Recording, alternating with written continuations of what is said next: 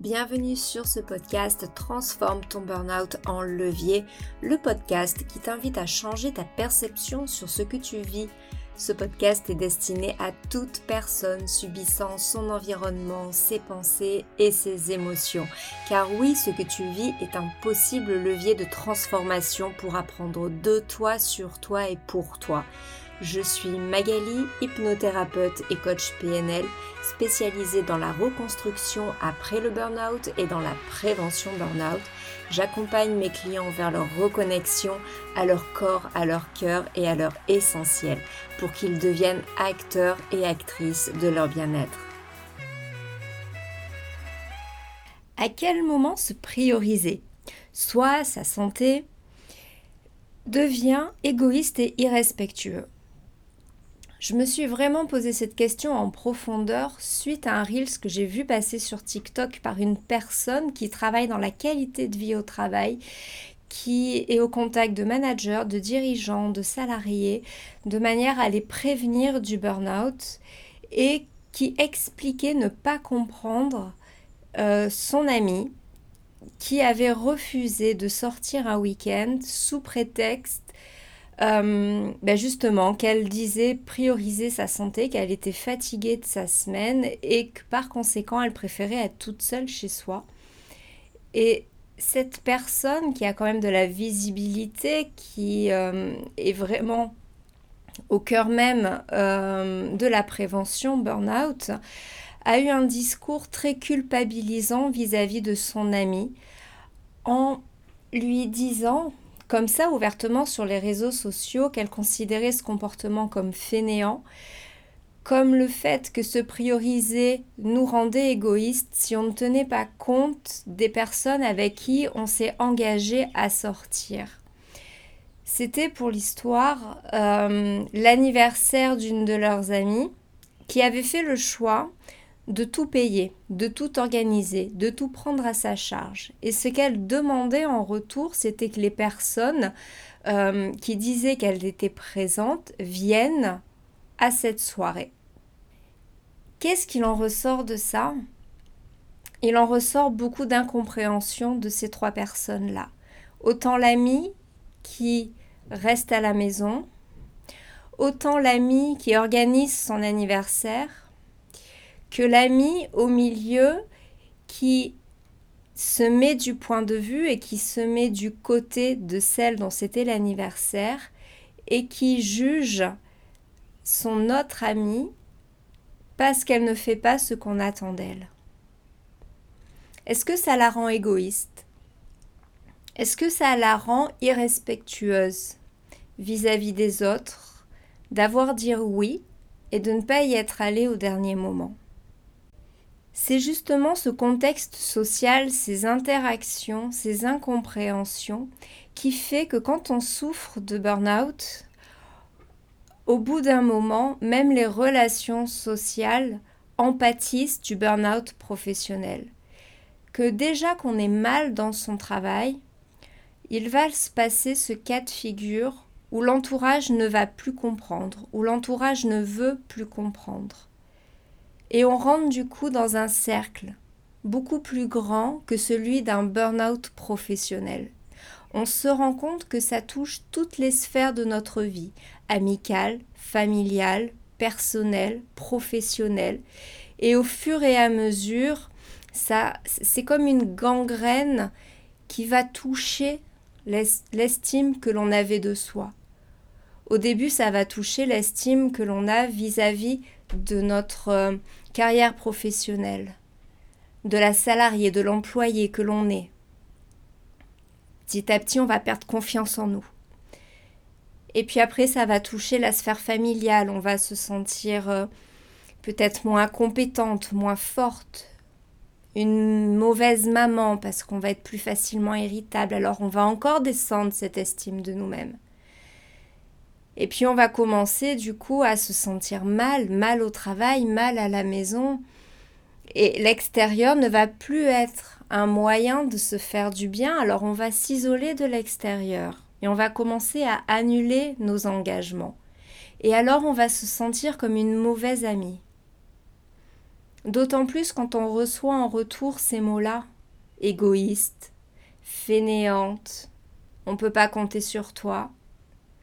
Pourtant, c'est pas compliqué ce qu'on te demande, c'est simple, c'est pas fatigant. Fais un effort. Tous ces mots-là, on va les entendre. Alors je voudrais, au travers de ce podcast, remettre un peu les choses à leur place. À quel moment on est égoïste? À quel moment on manque de respect? Qu'est-ce qui fait que les personnes ne perçoivent pas ce que l'on perçoit? Et qu'elles ne comprennent pas ce que l'on aimerait leur expliquer Alors, tout d'abord, quelle est vraiment la définition de l'égoïsme? Car il est employé super facilement et on se sent très vite égoïste de lors qu'on dit non à quelqu'un. Or, dans le burn-out, la première chose qu'on nous dit, c'est de poser nos limites et de nous affirmer. Donc ça vient forcément au moment où on va dire non. Alors comment dire non sans être égoïste? Mais c'est déjà de bien comprendre la définition de chaque chose. L'égoïsme, c'est l'attachement excessif à soi-même. Excessif qui fait que l'on recherche exclusivement, exclusivement, son plaisir et son intérêt personnel au mépris des intérêts des autres. Le contraire de l'égoïsme, c'est l'altruisme. La disposition à s'intéresser et à se dévouer à autrui. Qu'est-ce qui a amené au burn-out? Quel est le comportement qui amène à ce craquage? Le point commun de chaque personne que j'ai pu lire en témoignage dans leurs livres, avec qui j'ai pu discuter de leur expérience, de leurs ressentis, avec qui j'ai pu travailler également, ont ce point commun qu'ils se dévouent aux autres, à s'en oublier, à ne pas écouter leur mal-être physique, à ne pas écouter leur mal-être émotionnel. On se dévoue à son patron, à son manager, on se dévoue à ses collègues, on se dévoue à ses enfants, à son conjoint, à sa famille, à ses amis. On est dans l'altruisme à ce moment-là, mais un altruisme excessif. Parce que cette mise à disposition à s'intéresser et à se dévouer nous amène à nous oublier, c'est là où la qualité devient un défaut. C'est là où la qualité a sa limite. Du moment où on oublie et où on n'écoute plus ses propres besoins. Du coup, quand on est dans cet extrême et qu'on va essayer de s'affirmer, d'oser dire non, de s'écouter, évidemment que l'on ne va pas de suite trouver cet équilibre parfait entre l'altruisme et l'égoïsme. Cet égoïsme où on va se désintéresser des besoins de l'autre, on va se désintéresser de savoir si ça le blesse ou pas. L'important c'est soi, l'important c'est de prendre plaisir. L'important c'est de faire ce que l'on veut, comme on veut, quand on veut, quelles que soient les conséquences pour les autres. Au mépris des intérêts des autres, au mépris des besoins des autres. Alors pour en revenir à l'exemple de cette amie qui annule sa sortie, est-ce qu'elle a vraiment, et c'est là où c'est important de lui demander, comment est-ce qu'elle s'est sentie lorsqu'elle a dû dire à son amie qu'elle ne venait pas? Est-ce qu'elle avait de la culpabilité ou est-ce qu'elle s'en foutait? Est-ce qu'elle avait conscience que ça allait décevoir ou pas? Ce sont ces questions-là qui vont permettre de savoir si on est dans de l'égoïsme ou dans une personne qui apprend à s'écouter, à se respecter et à juguler ça avec les interactions sociales. Et il n'y a rien de fainéant, et ça on en reviendra spécifiquement sur un épisode sur le repos, il n'y a rien de fainéant à passer une soirée à se changer les idées seul sur son canapé ou dans le lit, avec une série, avec un bouquin, avec rien, avec de la musique, et se couper du monde. Ce n'est pas être fainéant, c'est se reposer. C'est pour ça que j'avais trouvé cette histoire et ce discours culpabilisant et que ça m'a choqué venant d'une personne qui travaille dans les entreprises, dans la qualité de vie au travail et qui est dans de la prévention de surmenage et de burn-out. Alors par rapport à ces situations sociales dans lesquelles on peut se trouver, comment juguler cette part entre égoïsme et altruisme? Comment trouver cet équilibre entre ces deux choses-là? Prendre intérêt auprès de soi, de ses besoins, quitte à poser des limites, à dire non, à revenir sur ce qu'on a dit, sans pour autant ignorer les conséquences que ça peut avoir à côté. Et dans le fait de ne pas ignorer, il va en plus falloir ne pas culpabiliser de se dire je vais blesser l'autre. Alors bien évidemment, ça met du temps à mettre en place, à trouver cet équilibre, à s'affirmer en bienveillance, à dire non en, étant quand même à l'écoute de l'autre, en disant peut-être je suis pas sûre, si tu veux quelque chose de ferme, de définitif, là je suis pas en mesure de te le donner.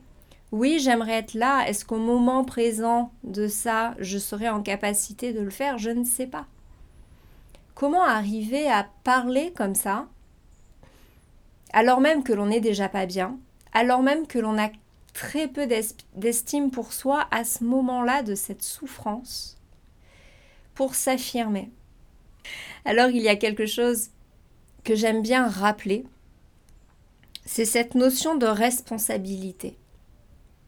Dans une relation amicale, professionnelle, peu importe le type de relation, Chacun a sa propre responsabilité se concernant. On ne peut pas demander à l'autre de porter la responsabilité de ses choix.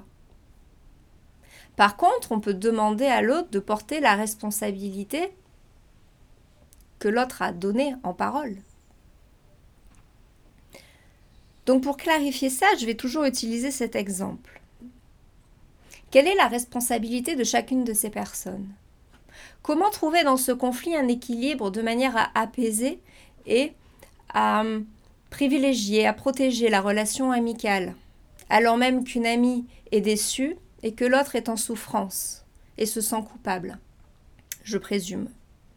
Première chose, l'amie qui a fêté son anniversaire, elle a fait le choix d'être dans l'absolu contrôle, c'est-à-dire qu'elle a tout organisé. Elle a choisi le restaurant. Si c'est dans un restaurant, ça je ne sais pas. Mais on va dire. Elle a choisi le restaurant. Elle a choisi le menu. Elle a choisi combien ça lui coûterait. Elle a choisi la date et l'heure. Elle a choisi sa liste d'invités. Et elle a demandé aux invités de savoir s'ils voulaient venir. Et qu'elle avait vraiment besoin à cette date limite de savoir si oui ou non ces personnes seraient là. Et que si elle disait oui, elle ne devait surtout pas annuler parce que les choses étaient planifiées. D'ailleurs, pour l'histoire, six personnes avaient annulé. Pourquoi? Parce que bien qu'on organise tout et qu'on contrôle tout et qu'on demande aux gens de faire telle chose, même si on est en attente de, quelque chose de leur part, on n'est pas responsable de leur choix. Et ils restent libres de faire ce qu'ils veulent. On ne peut pas contrôler les autres, leurs émotions, leurs envies, s'ils vont faire, pas faire. Ça ne nous appartient pas. Il y a cette liberté individuelle, ce libre arbitre. Alors, on peut tout contrôler. Mais on ne peut pas décider pour les autres, on ne peut pas contrôler les autres. Donc la première chose pour cette personne-là qui a fêté son anniversaire, c'est déjà de prendre conscience que malgré tout ce qu'elle a organisé, elle a fait ça pour nourrir son propre besoin de quelque chose, pour vivre un événement de telle manière, parce qu'elle avait envie que ça se passe de telle sorte, et lui faire comprendre dans un premier temps qu'elle n'a pas le contrôle des gens, que les gens ne sont pas des marionnettes, à qui on leur fait faire ce qu'on a envie pour remplir son propre besoin personnel. Par conséquent, si les personnes à la fin ne viennent pas, elle n'a pas à leur faire porter toute sa déception. Par contre, elle peut leur dire qu'elle est déçue, non pas qu'il décommande, mais qu'elle ressent de la déception et qu'elle ressent telle émotion parce que pour elle, leur présence était important. Parce qu'elle avait besoin de sentir telle chose par ces personnes-là. Et que le fait que les personnes annulent, ben alors, elle interprète ça de telle manière. On rentre dans la communication bienveillante. Maintenant, du point de vue de l'ami qui est en souffrance et qui annule. Sa responsabilité est de tenir ses engagements et par conséquent de les formuler correctement. Si elle sait que son ami organise tout ça et que c'est très important et que la décision doit être ferme, elle doit prendre en compte le fait qu'elle-même ne se sent pas suffisamment stable et suffisamment en forme pour être sûre à 100% de pouvoir être là. Donc là, c'est à elle, dans sa formulation, de dire à son ami qu'elle veut venir, que son amie est importante, qu'elle veut être là pour son anniversaire, mais qu'elle n'est pas sûre à 100% d'être en capacité, après le travail, de gérer une telle soirée. Et à partir de là, toutes les deux s'organisent pour éviter qu'au moment de l'annulation, il y ait ce conflit qui se crée entre elles. Il n'est pas nécessaire pour la personne en souffrance de lui expliquer ce qu'elle n'a pas envie de lui dire, de ce qui est personnel, peut-être même qu'elle qu'elle n'en a pas encore complètement conscience. Mais au moins de lui dire qu'elle dit oui parce qu'elle a envie d'être là, oui parce qu'elle pense qu'elle sera là, mais il y a un mais. En ce moment, je suis plus fatiguée que d'habitude et peut-être que je ne me sentirai pas physiquement capable de faire une telle soirée. Et ça aurait déjà éclairci les choses. Deuxième point, ne pas décommander par un intermédiaire. Appelez directement la personne concernée pour ne pas se cacher derrière quelqu'un qui va lui-même interpréter ça à sa manière, prendre parti, se mettre en juge critique. Et finalement, elle va encore plus accabler la situation que si l'ami qui était en souffrance avait directement contacté l'ami qui faisait son anniversaire pour lui dire je m'excuse. Et là on est dans la communication non violente. Je comprends ton besoin, j'ai envie d'y répondre parce que pour moi tu es quelqu'un d'important, tu comptes à mes yeux. Mais aujourd'hui je suis tellement fatiguée, je suis tellement mal à l'intérieur que même l'amour que je te porte ne me suffit pas à arriver à sortir. Mais c'est très compliqué.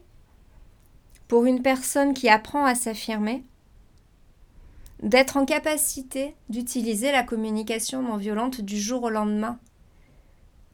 Parce que ça veut dire, la communication non violente, que l'on est connecté à son corps, que l'on est connecté à ses émotions, qu'on est en capacité de les identifier, qu'on est en capacité de les comprendre, de les accepter, et qu'on est en capacité de les formuler vers l'extérieur, pour que ce soit quelque chose de bienveillant.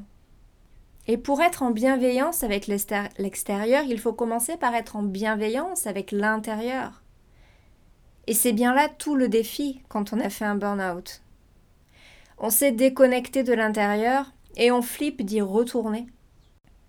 Ça fait flipper alors ça prend du temps. Alors je suis désolée pour toutes ces personnes qui ont un entourage qui les culpabilise involontairement, et pour vous qui culpabilisez, qui vous sentez mal, qui, perdez votre estime de vous par rapport à tous ces retours négatifs, on vous dit que vous êtes égoïste, fainéant, que vous ne vous bougez pas. Sachez que ces personnes-là, au fond d'elles, vous aiment quand même. Elles ne sont pas forcément toxiques. C'est juste qu'elles ne sont pas en mesure de comprendre ce que vous traversez. Pas parce qu'elles sont plus bêtes ou quoi que ce soit, simplement parce qu'elles ne l'ont pas vécu et que ça ne fait pas partie de leur perception du monde. Elles ne peuvent pas comprendre parce qu'on ne peut pas comprendre quelque chose que l'on ne connaît pas. Donc elles vont se baser sur les références qu'elles ont. Et on aura beau essayer de leur expliquer par des métaphores ou en leur disant tu t'imagines quand même je vois je vois un psy il m'a mis sous antidépresseur j'arrive pas à dormir j'arrive pas à manger je suis vraiment pas bien. Elles vont avoir de la bienveillance ça va les toucher de voir que vous n'êtes pas bien. Mais elles ne vont pas être en mesure de comprendre tout ce que ça implique à l'intérieur de vous. Et on ne peut pas leur reprocher de ne pas comprendre ce qu'elles n'ont jamais vécu alors à ce moment-là qu'est-ce qu'il faudrait faire? Quelle est vraiment la solution? Une solution, il n'y en a pas de solution miracle, si ce n'est de s'accorder le temps nécessaire à, apprendre cet équilibre entre altruisme et égoïsme, entre je reste à l'ouverture de l'autre mais sans m'oublier, sans me fuir, ou comprendre les autres ne doit pas m'empêcher de me comprendre et de me prendre en compte reposer le cadre de savoir qu'est-ce qui est de ma responsabilité, de ma responsabilité et qu'est-ce qui est de la responsabilité de l'autre. Et leur rappeler que même si je comprends leurs besoins, en retour j'ai besoin que eux comprennent le mien et à défaut de le comprendre qu'ils le respectent.